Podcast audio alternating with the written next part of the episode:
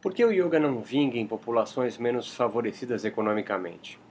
Um fato inquestionável é que há mais espaços de yoga em centros urbanos e em zonas bem mais capitalizadas do que entre populações rurais e ribeirinhas no Brasil.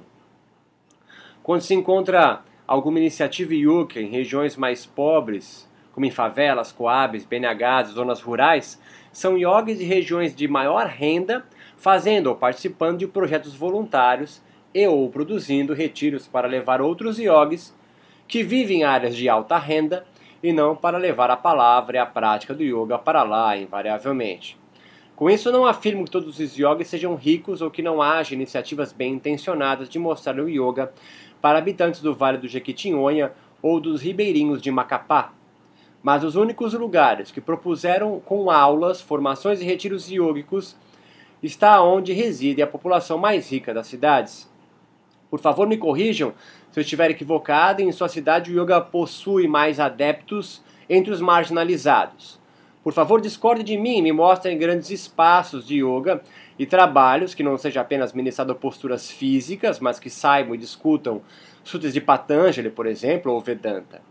Me elenque abaixo cidades que há mais espaços de yoga nos bairros mais pobres da sua cidade do que nos ricos. Por favor, mostrem isso para mim. Por que o yoga está longe dos menos favorecidos economicamente?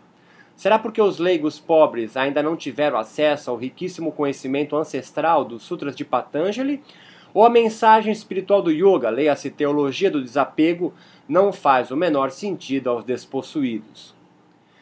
É um fato também que as igrejas evangélicas e sua teologia da prosperidade florescem muito bem, obrigado, entre as classes menos favorecidas economicamente. Será isso uma coincidência? Yoga para ricos e evangelismo aos pobres? É claro que haverá sempre algum mais romântico que argumentará que o yoga moderno, portanto deturpado da mente capitalista ocidental, foi corrompido pelo capitalismo e a verdade yoga é vendida por altos preços que dificulta o acesso dos marginalizados economicamente. Mas há inúmeras iniciativas do yoga em regiões descapitalizadas. Certeza que abaixo deste post podcast chove Diogues bradando aos ventos que um dia ele ou aquele fez um projeto de sucesso na favela da Rocinha. Mas nenhum espaço de yoga sobrevive lá e também poucos favelados participam de cursos de formação ou se transformarão em professores de yoga da sua comunidade. Até mesmo de aulas gratuitas em parques e praças, o yoga realmente está muito popularizado. Passa até na novela da Globo, mas ele continua sendo da elite. Me mostre quantos marginalizados economicamente participaram da sua formação de yoga ou que estavam no último evento de yoga ao ar livre que você levou seu Golden Retriever para entoar mantras. O yoga brasileiro não é vira-lata, ele é de raça. Será que o yoga e a sua filosofia, leia-se espiritualidade, religiosidade, continua sendo dos brahmanes, a alta casta sacerdotal indiana? Em palavras mais simples, só pode desapegar-se quem já tem e sente-se vazio, infeliz. Este olha para o seu apartamento na cobertura, o seu carro do ano na garagem, observa a sua vida e sente-se infeliz e se pergunta por que se eu já tenho tudo. Talvez seja isso tudo mesmo. O acúmulo de coisas é o que me fez infeliz, ele pensa.